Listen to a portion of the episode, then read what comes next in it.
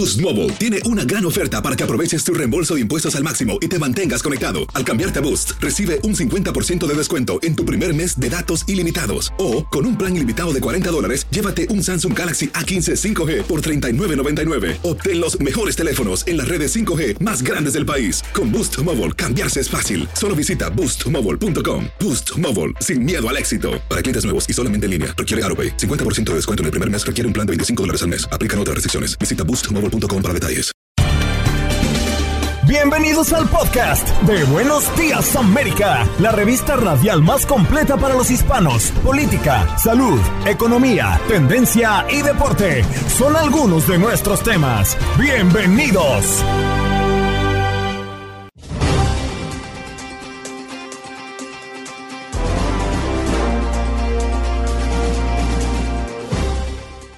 Hola, soy Andreina Gandica y este es el podcast de Buenos Días América.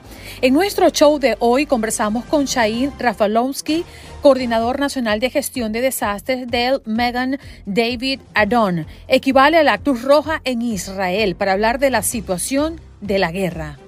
También conversamos esta mañana con Nicole Mitchell, periodista del canal internacional en Israel y 24 News, a propósito de lo que han vivido como periodista y desde su perspectiva, qué es lo que está pasando en este momento en Israel.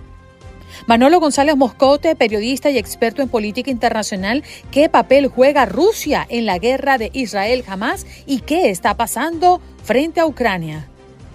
José Toledo Gradín, periodista, director del programa Hechos de Impacto y presidente de la cadena de televisión Telerama, nos acompañó para hablar de las elecciones en Ecuador.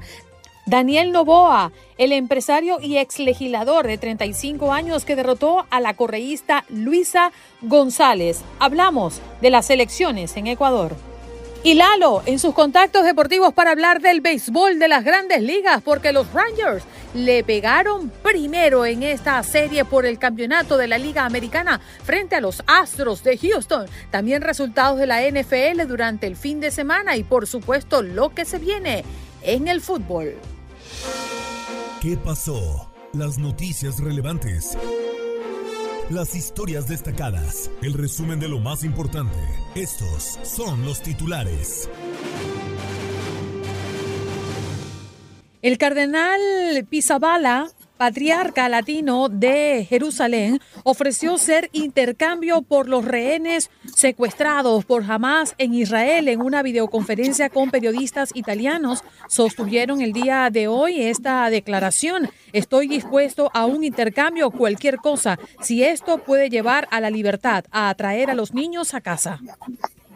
Mientras tanto, el ejército israelí ordena evacuar 28 comunidades cerca de la frontera con Líbano. El ejército israelí ordenó la evacuación de los habitantes de 28 comunidades cercanas a la frontera libanesa. La orden de este lunes se produce en un momento en que ha aumentado el fuego transfronterizo entre Israel y la milicia chi libanesa Hezbollah.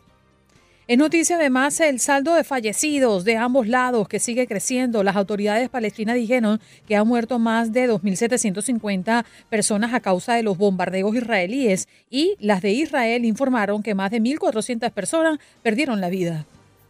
Israel ratifica que de momento no permitirá la entrada de ayuda humanitaria a Gaza desde Egipto. Rechazó rumores de que estaba permitiendo la entrada de ayuda a Gaza desde su país. Israel no ha accedido a prestar ayuda humanitaria jamás, declaró la oficina del primer ministro israelí. Ahora nos vamos a Nueva York, nos encontramos con al menos tres personas sin vida y otros tres heridos. Es el saldo que deja un accidente múltiple ocurrido en los primeros minutos del día de hoy en Jersey City, quiero decir. El accidente que involucró varios vehículos ocurrió poco después de las 12 y 30 de la mañana del día de hoy en Peterson Plank, mm, en Peterson Plank Road, cerca del Congress Street. Si cancelaron tu deportación y pedirás asilo en Estados Unidos, a partir de este lunes hay un nuevo formulario. El gobierno informó que fueron emitidas nuevas instrucciones para las solicitudes de asilo de extranjeros cuyos procesos de deportación fueron cancelados o desestimados por la Corte de Inmigración de Estados Unidos. Nos vamos al sur de la Florida y nos encontramos con un video grabado por vecinos de la zona de Jayalía, donde un adolescente de 13 años asesinó a su madre. Muestra el momento en el que el joven, identificado como Derek Rosa, es arrestado. El adolescente habría publicado en un chat de la escuela una foto en la que se le ve ensangrentado confesando el crimen. Nos vamos ahora a Ecuador. Daniel Novoa se encaminaba este domingo a ganar la votación en Ecuador para convertirse en el presidente más joven del país tras una campaña ensombrecida por la violencia. Novoa, hijo de uno de los hombres más ricos de Ecuador, obtenía el 52.29% de los votos, con poco más del 90% de ellos escrutados. Su contendora Luisa González sumaba 47.71%, faltando también poco para concluir el conteo y con la ventaja sostenida de Novoa, González reconoció su derrota y felicitó a Novoa. Nos vamos ahora a California. Agentes del sheriff del condado de Riverside fueron grabados cuando golpean a un hombre de origen hispano en lo que parece un caso de abuso policial. Sin embargo, las autoridades aseguraron que el denunciante intentó escapar cuando los agentes le indicaron que se detuviera. La Cámara de Representantes de Estados Unidos sigue en el limbo. El retiro de la candidatura de líder de la mayoría republicana en la Cámara de Representantes, Steve Scalise, de Luciana, para presidirla ha prolongado el limbo en el que está sumido ese cuerpo legislativo desde la destitución de Kevin McCarthy hace 10 días en medio de las divisiones internas de la bancada republicana. La Cámara Baja carece de presidente y por lo tanto le es imposible cumplir con sus funciones desde las más básicas hasta las más apremiantes y urgentes, como la aprobación de las leyes necesarias para mantener el financiamiento del gobierno federal o aprobar ayuda para los conflictos que involucran a Ucrania e Israel. Ya no hay invictos en la NFL. 49ers perdió ante Browns 19 a 17, mientras que Filadelfia sucumbió ante Jets 20 a 14.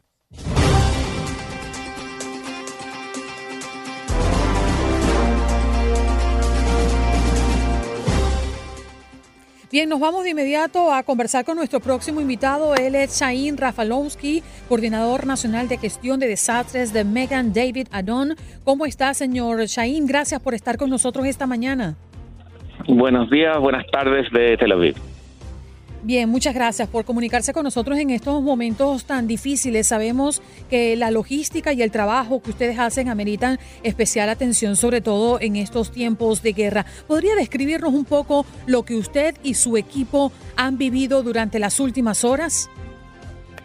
Eh, las últimas horas eh, básicamente son la misma realidad que se está viviendo en Israel eh, desde el día sábado, el sábado pasado, ya tenemos que, que decir hay em, ataques de misiles que se disparan de la franja de Gaza eh, a una distancia de 80 kilómetros. Todo el sur del país está sufriendo, el centro. Eh, se han disparado misiles durante estos días hacia eh, Jerusalén. Em, al mismo tiempo hay incidentes de disparo de Hezbollah en la frontera norte, donde ayer fallecieron personas de estos, de estos ataques y hay enfrentamientos en de, fuego en eh, la frontera eh, norte y además eh, siguen los intentos de parte de los terroristas de Hamas de cruzar la frontera y causar más incidentes de matanza masiva, que eso es lo que básicamente ocurrió el sábado y domingo pasado.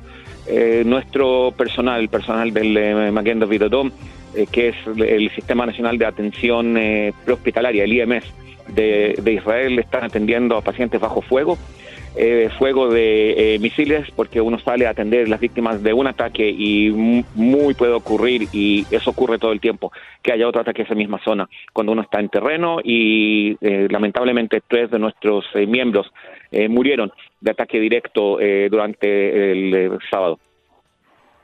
Una situación bastante lamentable, eh, Chaim. Gracias por tomarnos la llamada eh, en medio de toda esta situación y ya a más de una semana de que comenzó toda esta, esta este conflicto, esta guerra.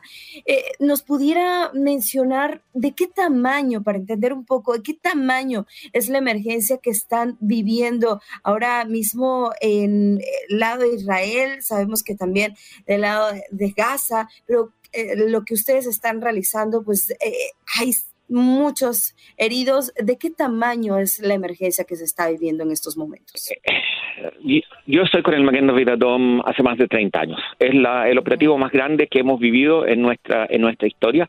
Eh, tenemos en este momento desde el sábado eh, 1.500 ambulancias desplazadas en todo el país por cualquier eventualidad. Para darles una idea, en un día eh, normal, nuestros centros de llamada de emergencia atienden más o menos eh, 2000, entre 2.000 y 3.000 llamadas. El día eh, domingo atendimos más de 8.000 eh, llamadas. Eh, por primera vez en nuestra historia atendimos llamadas que porque el territorio de donde la persona llamaba estaba bajo control de los terroristas, no podíamos enviar la ambulancia, teníamos que dar instrucciones de primeros auxilios y pedir a las personas que eh, se mantengan eh, con tranquilidad y atiendan al paciente hasta que pueda llegar una ambulancia. Lamentablemente, pacientes murieron porque no llegó la ambulancia. Eh, tuvimos que atender personas que nos llamaron y porque tenían un terrorista en casa y oímos el disparo y oímos cómo esas personas morían. Eh, el primer día eh, atendimos eh, 3.000 pacientes en un día. Eh, Normalmente atendimos, eh, que es tres veces lo que atendimos en, eh, en un día normal. Eh, los hospitales, eh, para, para darle una idea, el Hospital Sorroca, que es un hospital muy grande, el primer día atendió mil pacientes de trauma, que es una cifra que ningún hospital, sea el más grande del mundo, ha, ha atendido y estamos en un, operativo muy grande con el Ministerio de Salud de traslado de pacientes de los hospitales del norte y del sur para habilitar camas y asegurar eh, calidad de atención. En eh, cinco días, eh, Maguen David Adom eh, tomó eh, más de eh, 20 mil unidades de sangre donadas por el público israelí. Normalmente hacemos mil al día, llegamos a 20 mil para que los pacientes, las víctimas de, este, de estos actos, eh, actos de terrorismo puedan eh, recibir realmente eh, la atención que requieren. Y justamente a eso iba eh, mi próxima pregunta, señor Chaín, porque ya usted lo ha mencionado, eh, es parte de esta Coordinación Nacional de Gestión de Desastres de Maguen David Adorn, que es eh, el Servicio Nacional de Emergencia de Asistencia Médica de Desastres y Ambulancia, así como Banco de Sangre, y también el Maguen David Adorn está, es responsable del Banco de Sangre israelí. ¿Cómo pueden eh, las personas que están fuera de Israel apoyar? ¿Es o se está haciendo en este momento alguna campaña para tomar sangre y poder llevar a Israel para poder rescatar y asistir a personas que lo necesitan? Antes que todo, tengo que agradecer las eh, numerosas ofertas que hemos recibido de todo el mundo, específicamente de Canadá, de los Estados Unidos, de toda Latinoamérica. Eh, mis eh, compañeros, y tengo que decir amigos, eh, en el SAMU de, de Chile, en la Cruz Roja canadiense, en la Cruz Roja eh, norteamericana, nos llaman todos los días. Eh, no es necesario en este momento eh, recibir sangre de fuera del país porque tenemos suficiente sangre. Además, hay que entender que el, eh, la sangre es un producto sumamente sensitivo que requiere durante su transporte un monitoreo muy cercano a la temperatura y a las condiciones y un, hay un margen muy, muy específico de temperatura y condiciones que eh, estas unidades necesitan. Y si por alguna razón estos no se mantuvieron durante el transporte, no se pueden utilizar las unidades de sangre. En, históricamente hicimos un ensayo eh, con las compañías más grandes de eh, en shipment en, en, el mundo y no lo logramos. Y por eso no entramos en esa, en esa logística específicamente, porque en este momento no es necesario. Sí, tengo que decir que eh, escasez de sangre es eh, un fenómeno eh, global. Así que si hay personas que están dispuestas a donar sangre, les voy a pedir que por favor vayan a su banco de sangre local porque van a ayudar a salvar vidas. Sí. Chaim, y me imagino también que eh, en cuanto al personal humano, pues eh, sigue siendo insuficiente para el tamaño de, la tragedia. Pero ¿cómo, ¿cómo le hacen también? Porque están trabajando en una situación en que sigue habiendo ataques, sigue habiendo misiles. ¿Cómo se protegen? ¿Cómo le están haciendo para poder salvaguardar la vida también de todo el personal humano que tienen? Hay, eh, El personal humano del Magen David Dom son eh, hombres y mujeres, eh, funcionarios y voluntarios, voluntarios y voluntarias. Eh, de, todo, de todos los grupos de edad tenemos mayores, tenemos personas jóvenes, tenemos árabes musulmanes, árabes cristianos, judíos, drusos, de todos. Antes que todo. importante mencionarlo y importante mencionar que estos compañeros están atendiendo bajo fuego, poniendo su vida en riesgo todos los días. Tienen eh, un chaleco antibalas, tienen un casco. Eh, nuestro centro de operaciones, el, Banco de Sangre, están trabajando todos de un eh, refugio antibombas, así que están eh, protegidos dentro de lo posible, porque nuevamente salimos a la calle y nos arriesgamos, pero el tema emocional es igualmente importante. El, el, personal sufrió un trauma emocional gravísimo el día, el día sábado, eh, mis compañeros que atendieron las llamadas me dicen, mira, en mi vida no creí que, iba a atender a un paciente que se está muriendo y le voy a decir a la familia, no te puedo enviar una ambulancia, es imposible, la ambulancia no va a llegar. Si sales de casa te van a matar, si llega la ambulancia los van a matar. Eh, tenemos eh, una llamada de un, de un joven de 20 años que encontró un celular de un amigo que estaba muerto y nos llama y nos pide que le hagamos eh, una llamada de conferencia con su padre. Sí. Y el padre nos llamó dos días atrás y dos días atrás y pidió que le enviáramos la grabación. Oh, nos dijo, miren, es lo último que tengo de mi hijo. Oh, qué fuerte. Señor Shahin, gracias por estar con nosotros. El tiempo se nos hace muy cortito, pero esperamos seguir en contacto con usted y todo su equipo. Con eh, mucho gusto. Muchas gracias. Le agradecemos sus minutos. Ya volvemos.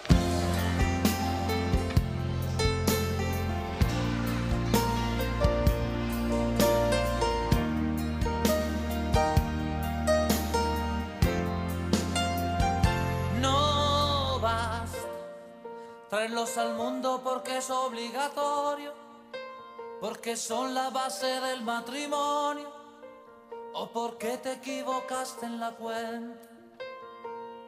No vas con llevarlos a la escuela que aprendan, porque la vida cada vez es más dura, ser lo que tu padre no pudo ser.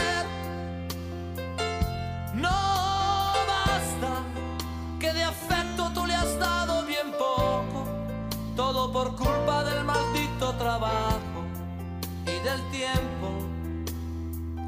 No basta, porque cuando quiso hablar de un problema, tú le dijiste niño será mañana, es muy tarde, estoy cansado.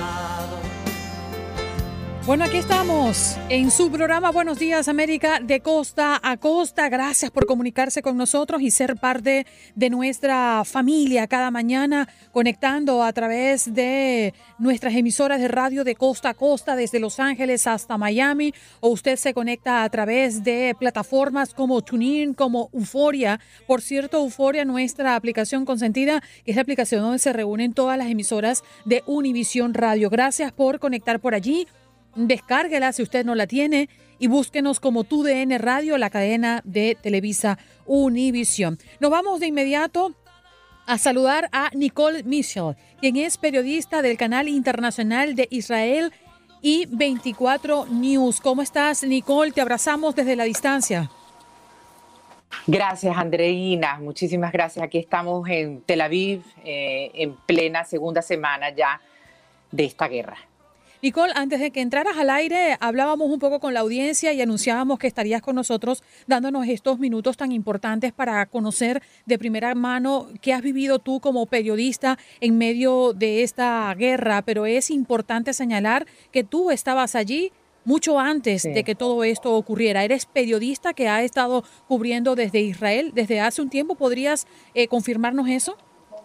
Sí, ciertamente. Yo soy periodista, eh, me gradué en la Universidad Central de Venezuela, he trabajado en España, en Marruecos y ya hace 10 años vivo en Israel y trabajo para la cadena internacional con base en Israel, en Tel Aviv, Yafo, que se llama i24 News y 24 News que transmite en inglés, su canal inglés en Estados Unidos, transmitimos por todo Estados Unidos y Europa y Medio Oriente, su canal en francés y algo muy eh, curioso y particular también tiene canal en árabe porque nosotros somos como la contrapartida, la, competencia de Al Jazeera aquí en eh, Medio Oriente.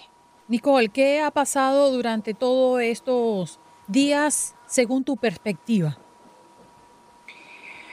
Bueno, la verdad, como todos saben, porque en las redes eh, perfectamente se ha explicado y hay muchísima información, eh, ha agarrado sorpresivo todo lo que fue a partir del 7 de octubre, la operación que hizo el brazo armado de, Hamas, eh, Al-Qassam, respaldado, y hay que nombrarlo, es importante que la comunidad internacional tenga presente y lo identifique respaldado por el padre, digamos, intelectual de esto que es Irán.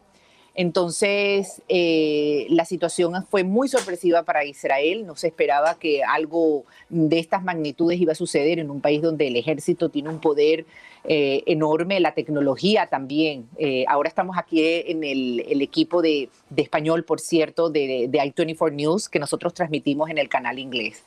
Y, y somos de los pocos, por cierto, también que hacemos periodismo en español eh, en Israel. El único programa en televisión sí es el único en, en, Israel en español que sale en el canal inglés. Bueno, esto ha sido bastante duro porque no tan solo ya estábamos acostumbrados a los misiles en la confrontación que hay de Hamas con Israel, que constantemente eh, en distintas eh, épocas eh, lanza contra territorio israelí y después se llega a una tregua con la mediación de, mm, Egipto, sino que esta vez la situación fue mucho más allá. Ya tocó los parámetros de cualquier confrontación, que, porque eh, Hamas es un grupo terrorista y, y tienen unas ideas puntuales que la comunidad internacional sabe perfectamente. No quiere, Hamas no quiere decir, es algo que mm, quiero eh, completamente enfatizarlo Hamas no es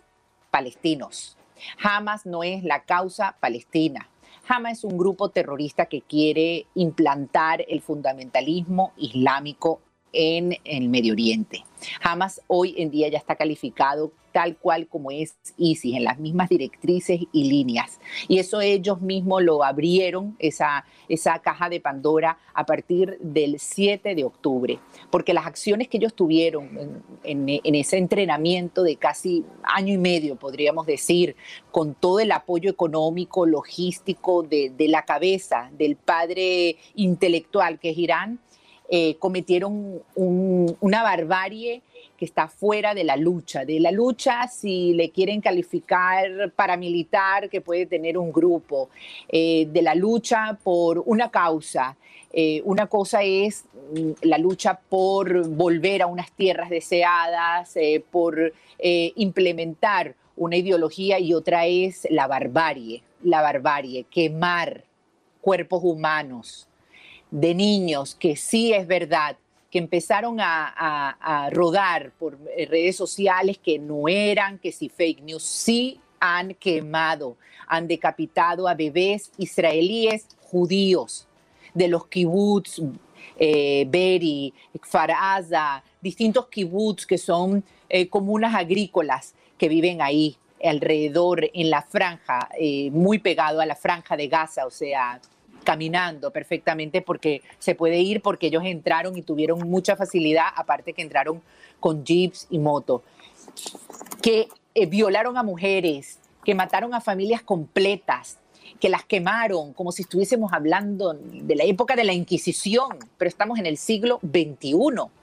Fueron mucho más allá, hemos visto cómo ISIS actuaba eh, poniendo de rodilla a un prisionero, sea un civil, un periodista, eh, eh, eh, poniéndole el, traje naranja, cortándole con un cuchillo el cuello. Pero otra cosa es poner a familias quemadas en un auto, disparar, a, como decimos en Latinoamérica, a quemarropa detrás de las espaldas, violar a mujeres. Todo eso en tres horas y medias. Es un caso inédito que no compete ya a Israel, que el sistema internacional tiene que estar al tanto eh, eh, eh, y más al tanto tiene que dar el apoyo, tiene que haber un consenso en estos momentos de la comunidad internacional, de, de los países árabes, en el Medio Oriente, de, de, las organizaciones que realmente defienden los derechos humanos. Por otro lado, entendemos que todo esto ha despertado como decía un colega, el león. El león es Israel. Antes, en las confrontaciones que había con Hamas, se llamaban operativos. Cuando ellos tiraban misiles, había unos tres, cuatro días de confrontación y la tregua que se lograba a través de la mediación eh, egipcia, pues bueno, de alguna manera mm, unificaba de nuevo, no unificaba, calmaba las aguas. Se llamaban operaciones. Por primera vez en Israel se llama guerra. Y la guerra, no es contra los palestinos, la guerra es contra el grupo terrorista Hamas y contra Irán. Una guerra completamente declarada, Nicole. Buenas tardes. Eh, gracias por tomar este tiempo para compartir con nosotros esto que estás viviendo. Yo quisiera preguntarte eh, cómo ha cambiado la cobertura periodística que has venido realizando antes y después, o ahora ya con la guerra, ¿no? ¿Y qué ha sido lo peor que te ha tocado ver o cubrir? Bueno, muy interesante tu pregunta porque eh, son preguntas que tienen eh, un sentido emocional. Y yo creo que a veces, más allá de, todo lo que la gente eh, está viendo a través de las redes sociales, y en español, porque en inglés tenemos muchísima información, obviamente es la lengua internacional, pero en español yo recibo mensajes en mis redes sociales de gente que me escribe de Colombia, de Venezuela, de Perú, que me dicen, eh, mira, no en esta semana no están poniendo eh, tantas noticias, ¿qué está pasando? Porque el mundo tiene, tienen que abrirse y, ha habido dificultad y quizás a veces interés. Eh, lo que está sucediendo ahora a nivel periodístico nunca imaginé yo personalmente vivirlo. Porque una cosa, yo no soy periodista de guerra, soy periodista, pero los periodistas nos adaptamos a una situación. La semana pasada estuve en, em, en el sur de Israel, en la ciudad de Sderot, una ciudad pues, que yo conozco como que está a una hora de donde estoy yo en estos momentos. Y en esa ciudad, que a veces paraba yo para seguir hacia Beersheba, que es más hacia eh, eh, eh, seguir el camino, que donde una ciudad Beersheba que tenía amistades, se me fue difícil ver eh, en el trabajo que hicimos todo el grupo que estábamos ahí de periodistas, cómo habían chascos eh, de sangre, cómo en el momento que estábamos ahí a pocos kilómetros, a pocos metros, había caído un misil y cayó dentro de un auto, no había nadie, gracias a Dios, eh, ves el destrozo, el impacto que tiene el, el misil de una ciudad común y corriente donde yo he pasado para poner gasolina, porque tengo a alguien conocido que fui a visitar. Y entonces ahí dice, si esta gente eh, terrorista tuvieron la, eh, ver el, suelo completamente lleno de, balas, yo por cierto tengo algo aquí que podría enseñárselo, que mira, casualmente, lleno de esto, de granadas. Sí y la he guardado y la he traído porque realmente es, tú sabes que en el periodismo nos enseñan que las pruebas eh, son los que realmente es, lo más válido dentro de una afirmación. ¿no? Esta granada, y, según me explicó uno de mis colegas periodistas del canal francés, que se llama Matías, especialista y sabe perfectamente todo, son granadas eh, de Hamas son granadas de Hamas, esto no es eh, una, un, arma que utiliza en Israel. Miren esto, el, daño que hace, en vez de invertir, y ahí es, esa parte em, em, emocional que yo les digo al, al, público de ustedes en los Estados Unidos, en vez de invertir un grupo terrorista en, en el dinero que le da la comunidad internacional, la Unión Europea, en libros, en comida, en desarrollo, invierten en así, en esto en esto. Y es ahí donde la comunidad internacional tiene que entender que a Israel ha atacado, Gaza no ha atacado a los gazetíes, sino al, a buscando eh, de una manera mm, difícil, porque no es fácil, porque ellos están escondidos en túneles que llevan años construyendo, son metros, metros, como el metro de Nueva York, como el metro de, Londres, como el metro de, Caracas, perfectamente diseñados. Los subterráneos. Están escondidos ahí. Y Fíjate, y, sí. sí, dime. Nicole, es que me queda un solo minuto y no quiero desperdiciarlo. Quiero hacerte esta pregunta porque creo que es válida, viendo informes eh, recientes donde se habla de una periodista fallecida, una periodista de Reuters que mm, muere en bombardeo israelí a el Líbano. Eh, ¿Temes por tu vida, Nicole, cuando sales todos los días a hacer eh, tus reportes? Bueno, La verdad, te, voy a decir una cosa. Eh, estoy en un, en un país fuerte, que se ha visto por un momento débil, que tiene que reflexionar mucho, porque a veces eh, no hay enemigo pequeño y ellos pensaron que ese era un enemigo pequeño. Me, a veces uno puede morir en los momentos menos pensados y no es necesariamente esto.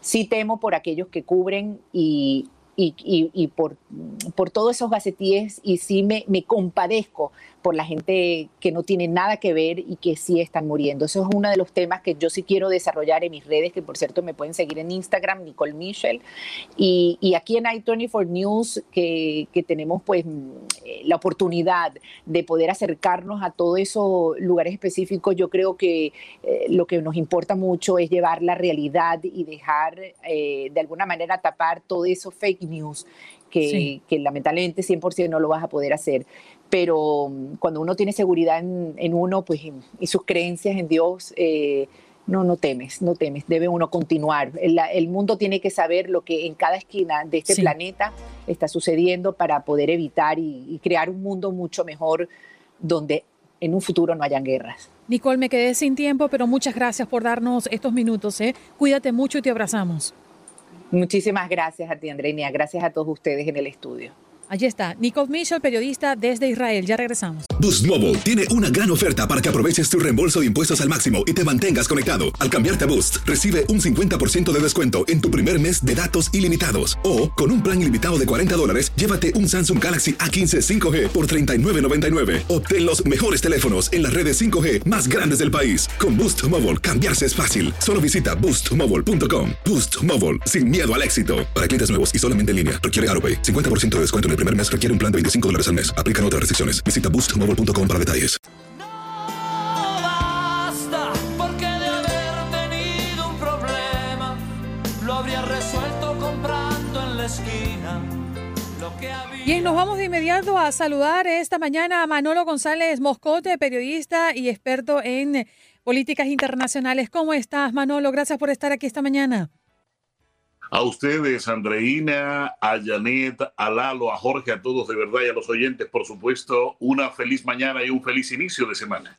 Gracias. Me gustaría iniciar nuestra conversación, Manolo, hablando de Rusia, que volvió a pedir el día de hoy a Israel y Hamas un alto al fuego y negociar en el décimo día de esta guerra que ha dejado miles de muertos y más de un millón de desplazados. ¿Cómo tiene la cara Putin para pedir negociación y alto al fuego. Cuéntame tú. Pues fíjate, eh, esto es bueno y malo, ¿no? Malo porque, óyeme, este señor, para él lo que haga Israel es malo, pero lo que él hace allá en Ucrania es bueno, ¿no? Masacrar a la población civil, cuando hoy, precisamente lunes, Zelensky denuncia que están acabando con su sistema eléctrico, con la red eléctrica nacional, está acabando Putin. Eh, es eh, bueno, ¿sabes por qué es bueno ese, esa observación de Putin? ¿Por qué? Porque también de pronto él comienza a entender que él necesita también la paz para Ucrania y que él debe también hacer la paz eh, en Ucrania, parar esa guerra y misericordia que lleva. Si ves la importancia también de sus palabras, o sea, no hay que tirar todo en saco roto o simplemente mirar que Putin solamente está observando desde el lado de Israel, del lado de Gaza, que a propósito han aparecido allí eh, armas rusas. ¿Cómo llegaron esas armas a Rusia, de Rusia allí? Pues se cree que a través del Sinaí, a través de Egipto, llegaron hasta, hasta la franja de Gaza, hasta las manos de Hamas. Pero lo que está claro es eso, importantísimo. Si Putin reflexiona de que no es bueno ese ataque a Gaza, si no es bueno esa contraofensiva a Hamas allí en Gaza, entonces también tendría que pensar que tampoco es bueno lo que él está haciendo en Ucrania. Y una cosa más importante aún, fíjate que eh, no es bueno para Putin eh, que se le mire con malos términos, o sea que Putin se puede eventualmente convertir en un negociador de aquí, ¿sabes por qué? Porque a él lo escucha la gente de Hamas. Hace poco, eso nunca trascendió en los medios de comunicación, estuvo una delegación de Hamas en Moscú. El año pasado también estuvo otra delegación de Hamas en Moscú.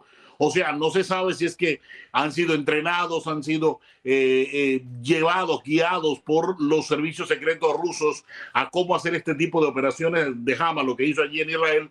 Pero lo que está claro es que Putin es muy influyente ante ellos. Pero también, eh, ¿qué puede pasar, Andreina? Puede pasar que mm, la guerra de Ucrania se decante a favor de Rusia. ¿Por qué?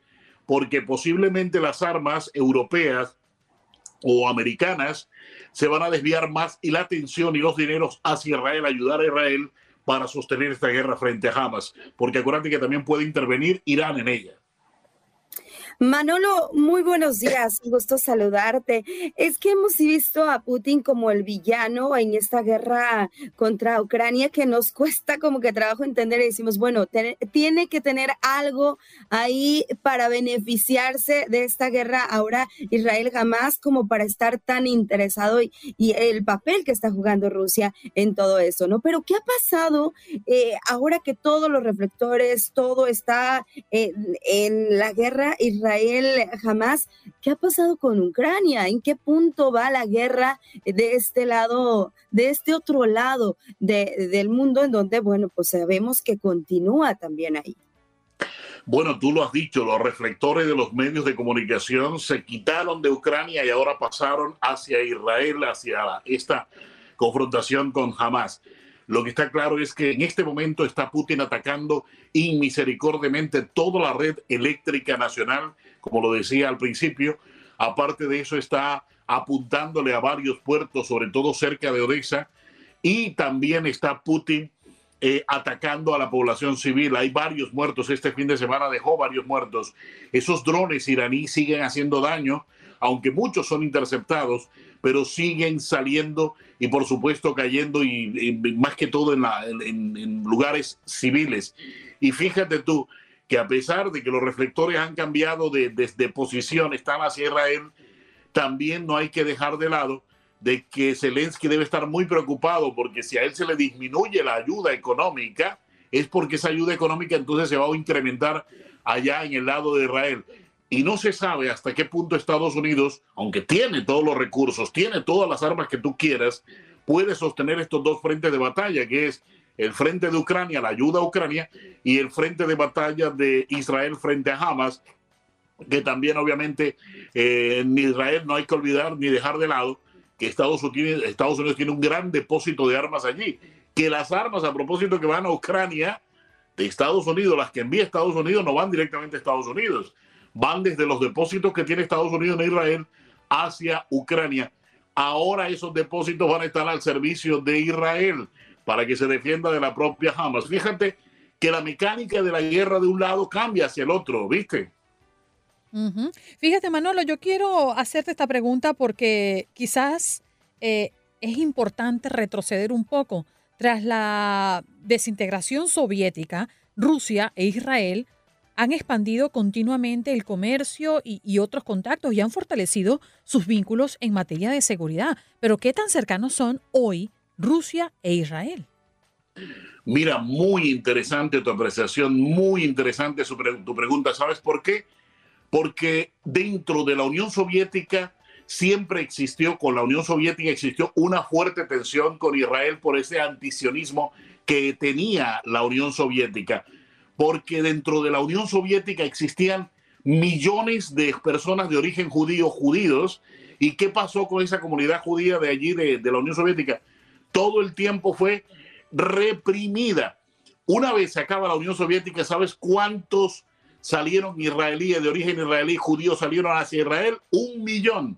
Un millón de rusos soviéticos salieron para Israel una vez se acaba la Unión Soviética y fueron un millón de personas que influenciaron en la política de Israel para mejorar ya las relaciones con la Rusia. Rusia e Israel hoy cuentan con grandes, grandes vínculos comerciales y vínculos diplomáticos. O sea, Putin también es escuchado en Israel y los israelíes son muy escuchados ante Putin. Precisamente a Zelensky, el anterior primer ministro de Israel, a Zelensky se le ha perdonado la vida por parte de Putin. Putin no lo ha matado, porque le prometió al anterior primer ministro de Israel que iba a salvaguardar la vida de él y que le prometía que no iba a atentar contra Zelensky. Para que tú veas la influencia de Israel en Putin y Putin en Israel. Putin puede ser un interlocutor válido en este momento para justamente parar todo aquello. Ahora, Manolo, ¿qué similitudes y qué diferencias encuentras entre estas guerras y cuál consideras que es la más eh, peligrosa y la que puede ser mucho más prolongada? Bueno, fíjate que ya nos vimos hasta dónde llega la guerra de Ucrania, ¿no? Todos los alimentos se nos eh, aumentaron, se aumentó el precio del combustible, pero si esta guerra se lleva adelante en esos términos que puede llevar y que puede demorar la de Israel jamás, vamos a tener que se va a incrementar considerablemente el precio del petróleo y a propósito esto le conviene también a Putin porque le van a entrar más dinero. Entonces, esto Obviamente, eh, cada una de las guerras tiene su arista muy distinta, ¿verdad? Ya nos impactó el precio de, la comida mundial, lo que tiene que ver con la guerra Rusia-Ucrania. En cuanto a esta guerra, se va a incrementar considerablemente el precio del petróleo. Podría llegar, eh, algunos especulan que podría llegar hasta 150 dólares el barril de petróleo. En este momento está en 80 y algo.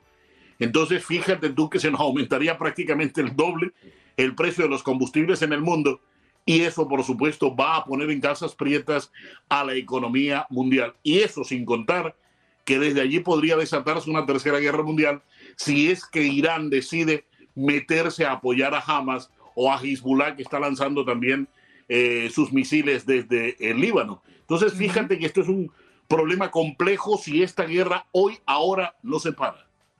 Eh, Manolo, tú nos quieres decir, ya me queda un solo minutito si me ayudas, que esta guerra en Oriente Medio es lo que más le conviene a Rusia? Le conviene, ¿por qué? Primero, para que Putin se muestre como un pacificador. Segundo, le conviene porque si aumentan los precios del petróleo, le va a entrar más dinero a Rusia. Fíjate tú, y Putin lo que necesita es lavar, limpiar su cara de villano que tiene en el mundo, como lo notaban ustedes muy temprano. Entonces, eso está absolutamente claro. Esto le conviene a Putin. También le conviene, ¿por qué? porque las armas dejarían menos de entrar a Ucrania, menos ayuda a Ucrania para darle más ayuda a Israel, o sea que menos armas a dispararle a Putin para defenderse contra Putin. O sea, a Putin todo esto le conviene, ¿no? Ay, Diosito. Bueno, Manolo, qué macabro lo que nos acaba de decir. En cuatro palabras, uno pone las piezas del ajedrez y uno dice cómo le encaja, ¿no? Y qué mal que todo haya conspirado a favor de él, pero tenemos certeza de que algo va a ocurrir y que esto tiene que acabar. Un abrazo para ti, Manolo. Para ustedes y feliz inicio de semana para todos. Gracias, Manolo González Moscote, periodista y experto en política internacional.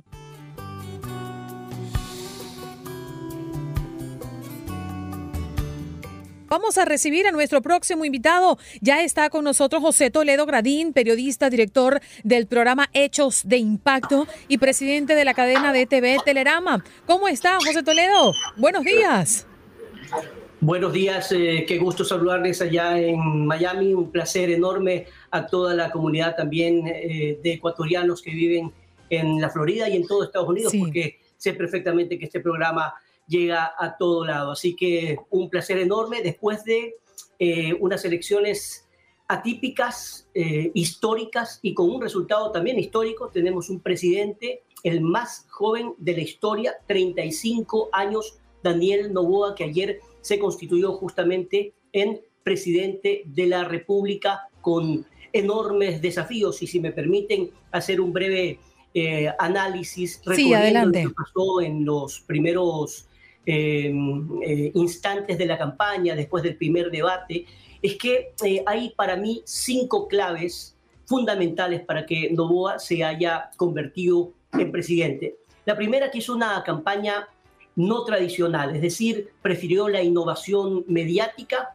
antes que lo tradicional, em, prácticamente eh, invadió las redes de una forma disruptiva, de hecho, invadió con cartones, así es, cartones con su fotografía en tamaño natural, eh, real, por todo el país, sin distingo de clases. Esto se lo vio en eh, este cartón que parecía insignificante, se lo vio poco a poco en eh, diferentes casas, barrios, hoteles y hasta moteles. Mucha gente hizo memes de todo. Entonces, efectivamente, dio mucho resultado porque llegó exactamente a todo el país. Lo segundo, decir que no polemizó con insultos y tampoco em, cayó en la trampa de una campaña probablemente denominada como sucia, todo lo contrario. De hecho, ofreció muy pocas entrevistas en medios tradicionales, en medios de televisión.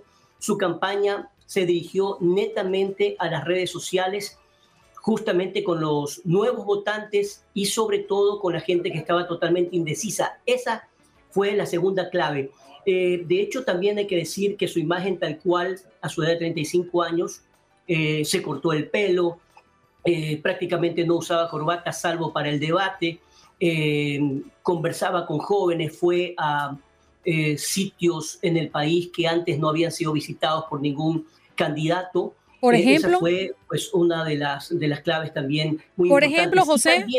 ¿Qué lugares visitó que antes no había sido visitado, por ejemplo? Bueno, Sierra Centro, eh, en, muchísimas comunidades que normalmente eran bastiones de eh, la izquierda o de Pachacuti, es decir, de sitios indígenas. Él estuvo permanentemente allí, al igual que también su candidata a la vicepresidencia.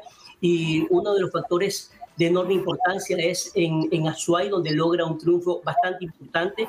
Ahora, eh, también no podemos desconocer el papel enorme de muchísima importancia que ha tenido el correísmo. El correísmo gana prácticamente en toda la costa ecuatoriana y entonces también hay un, hay un análisis importante que hacer. Es decir, el voto que le dio la provincia de Pichincha y Sierra Centro es muy importante para Novoa. Y la costa, por otro lado, para eh, Luisa González. En todo caso, hay muchos desafíos. Recordemos que también eh, la esposa del ahora presidente Daniel Noboa, una, una joven youtuber también, eh, dio a conocer eh, permanentemente un recorrido importante que humanizó la campaña. Yo creo que definitivamente es un caso de estudio lo que ha ocurrido.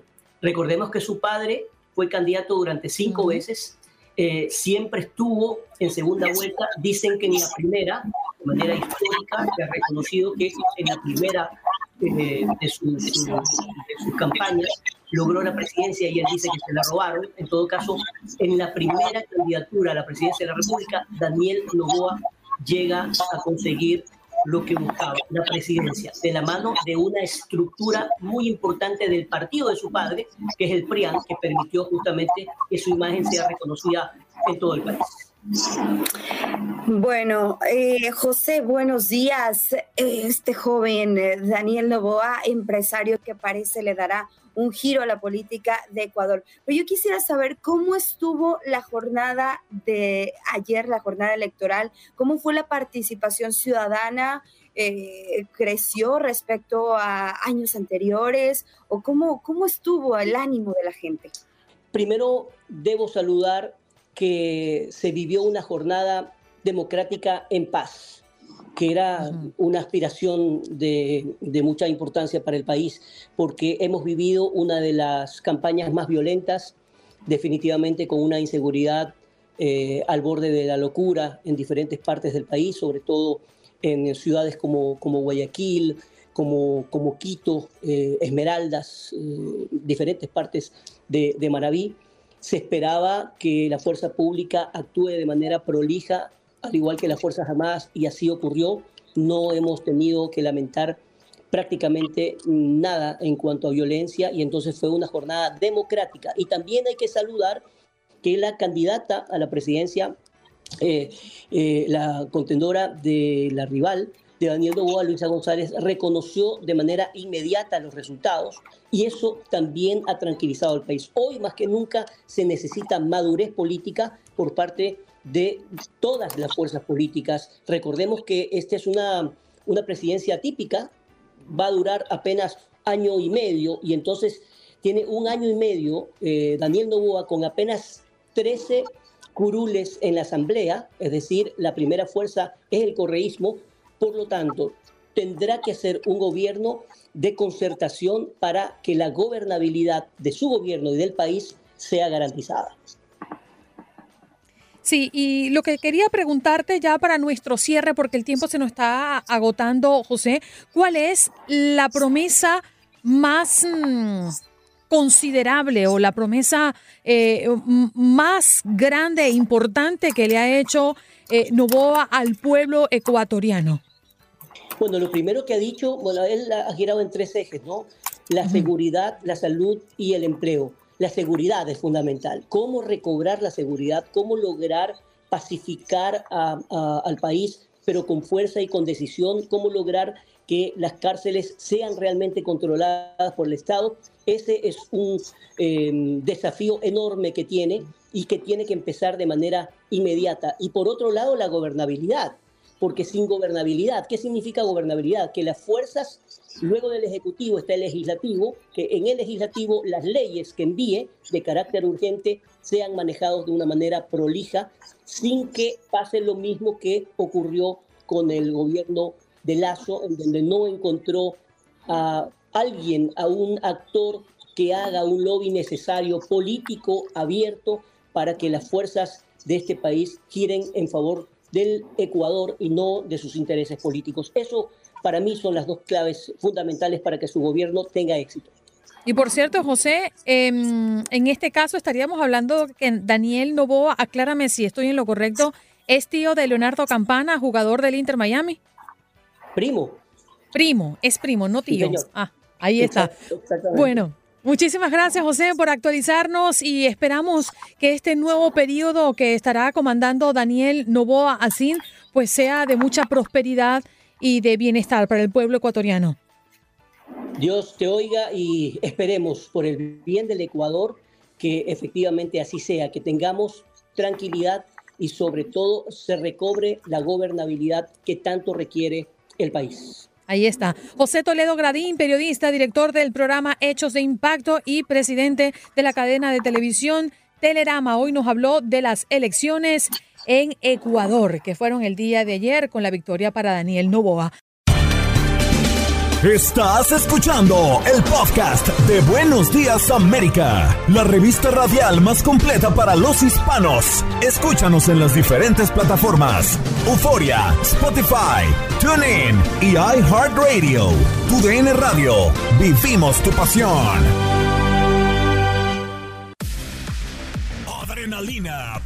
Y orgullo. Todo por ser campeones. En Buenos Días América. Contacto Deportivo.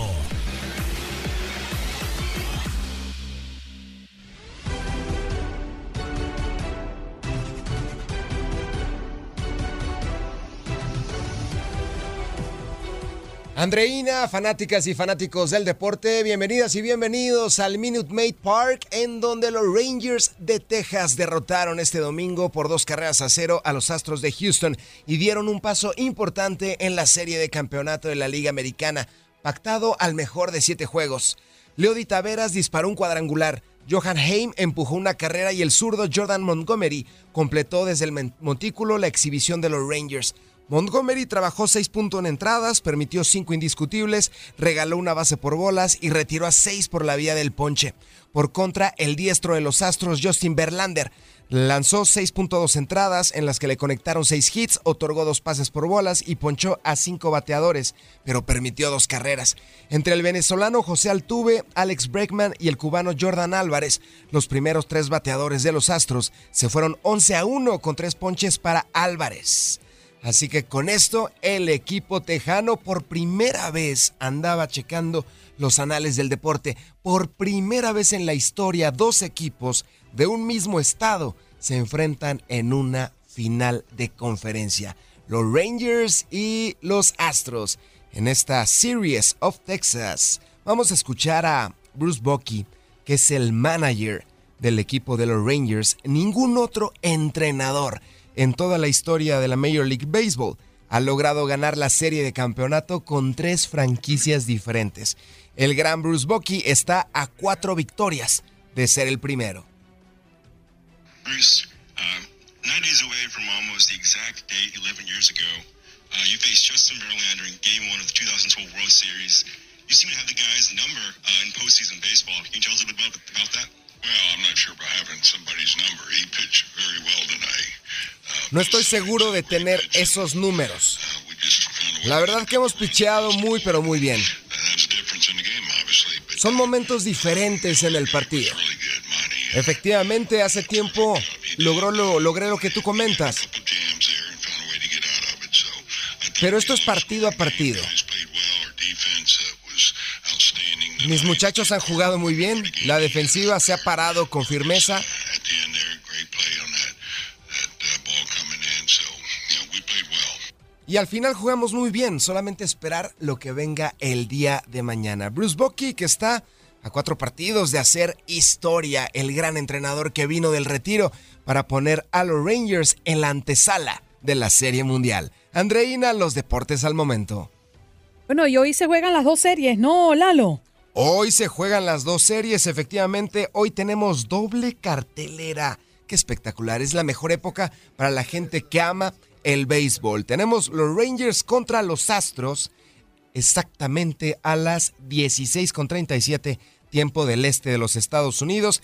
Y tenemos a los d contra los Phillies a las 20.07 tiempo del este en los Estados Unidos. Doble cartelera, también tenemos el tradicional Monday Night Football, pero las emociones no paran en el béisbol en la época más bonita. Lalo, eh, me hiciste recordar una oportunidad que una persona aquí en el show, hace bastante tiempo, me preguntaba por qué los horarios, especialmente en el béisbol, me imagino porque era un seguidor de béisbol, eh, comienzan a las 7.07 a las 8.35 o 32 en este caso, ¿no? Y, para las personas que se preguntan el por qué los arranques no son a las medias completas o a las horas exactas, es que tiene que ver con un tema de transmisión de televisión, compromisos comerciales. Entonces, bueno, para tener quizás el tiempo exacto de arranque de juego, la voz del play all, como le llamamos nosotros, pues tiene que coincidir con cortes comerciales seguramente, y es por eso que en muchas oportunidades no ve usted que el juego arranca a las 7 en punto o a las 7 y 35 de la tarde, o perdón, a las 7 y 30 de la tarde, por ejemplo. Así que esa es una respuesta y una pregunta bien interesante, Lalo. Muy interesante, Andreina. Qué bueno que lo traes al tema, porque la gente dice, ay, ¿qué les cuesta? A las 16.30, a la media hora, y ya me organizo, preparo mi botana. Pero esos minutos ya están pactados. Supongamos que para estos partidos son una gran cantidad de comerciales, entonces ya tienen toda su baraja, todos los comerciales y hasta la hora con 37 el último comercial se va a anunciar antes del partido. Supongamos que se va a anunciar salvavidas, ¿te acuerdas de esos dulces tan ricos, sí, multicolor, claro. deliciosos? Uh -huh. Se va a anunciar salvavidas y la pauta de salvavidas acaba justo a la hora con 37 y es cuando entra ya la transmisión oficial. Deben de ser muy pero muy exactos porque ya son espacios completamente pagados y pactados.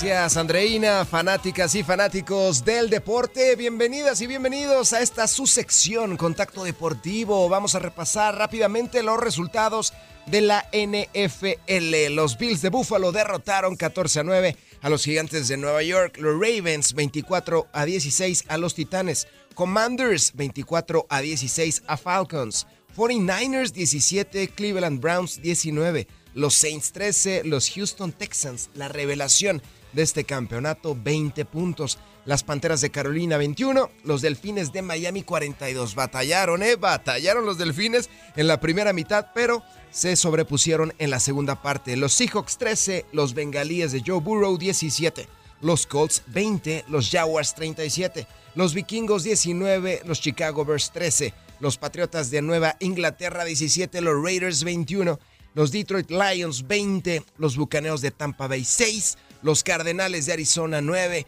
los Rams 26, Philadelphia Eagles 14 y la sorpresa de la jornada, el rompequinielas y los Jets 20 puntos. En el encuentro del día de hoy, los Vaqueros de Dallas estarán visitando el SoFi Stadium para enfrentar a los cargadores de Los Ángeles al pendiente de este encuentro. Muchas gracias a toda la gente que se está comunicando con nosotros en nuestra línea principal, en nuestra línea 833-867-2346 y también en nuestras redes sociales. Gracias de corazón.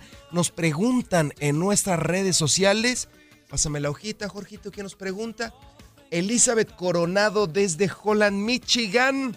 Nos dice qué le pasó a Oregon. Perdió el invicto. Sí, perdió el invicto contra Washington, todo porque Bo Nix se la jugó en la cuarta oportunidad y con esto le dio la pelota a Washington, faltando tan solo un minuto con 33 segundos y aprovechó una de las principales ofensivas de la nación para llevarse la victoria. Vaya, vaya que fue muy sorpresiva. Y nos vamos al encuentro que tendremos el día de hoy, por supuesto, aquí en TUDN, la casa del béisbol. Las serpientes y The Fightings se miden en el primer capítulo entre ambos hoy lunes 16 de octubre en el Citizens Bank Park. Las actividades de la serie de campeonato continúan y arrancarán con los dos mejores equipos de la nacional, pues los Diamondbacks de Arizona enfrentarán a los Phillies de Filadelfia en este primer capítulo. Las serpientes llegan a la cita sin ninguna derrota registrada en la actual temporada. El Citizens Bank Park de Filadelfia será testigo de estos primeros enfrentamientos. Por segundo año consecutivo, The Fightings se presenta en la serie de campeonato. La anterior superaron a los padres de San Diego en cinco encuentros. Del otro lado tenemos a los d que buscarán repetir aquella hazaña en el lejano 2001, muy lejano, todavía ni nacía, cuando se proclamaron campeones de las grandes ligas. Sin embargo, en este año, en el 2023, van a seguir soñando con esa proeza, pero tienen que superar a uno de los favoritos de la afición no solamente de los Phillies, sino de la afición en general, porque son el único equipo en el mundo que ven el partido de pie. Nadie se sienta las tres horas. Nos decía un querido radio escucha que hace rato se comunicaba con nosotros. ¿Quién era Jorgito? Que nos hablaba del béisbol. Nos decía... Sergiño, Sergiño, nos decía... Yersiño, Yersiño, nos decía Yersiño, ¿cómo es posible que aguantan tres horas viendo un partido? Pues los aficionados, Yersiño de los Phillies, ven las tres horas y media, cuatro horas de pie. Así que sorprendente la novena y también el equipo, pero sobre todo los fanáticos. Vamos a escuchar a Tori Lubello, que es el manager de las Serpientes, de los d también un underdog que llega no como favorito, ya estaré diciendo las líneas, no como favorito, pero sí como uno de los candidatos para seguir avanzando. Tori Lubello, manager Serpientes. I'm not going to say those three words alone tonight. We're going to say them all together. All right? For that, commitment and the love in this room is real. El amor que se vive en este cuarto es real. Este es un equipo demasiado peligroso. Es acerca de gente preocupándose por la gente.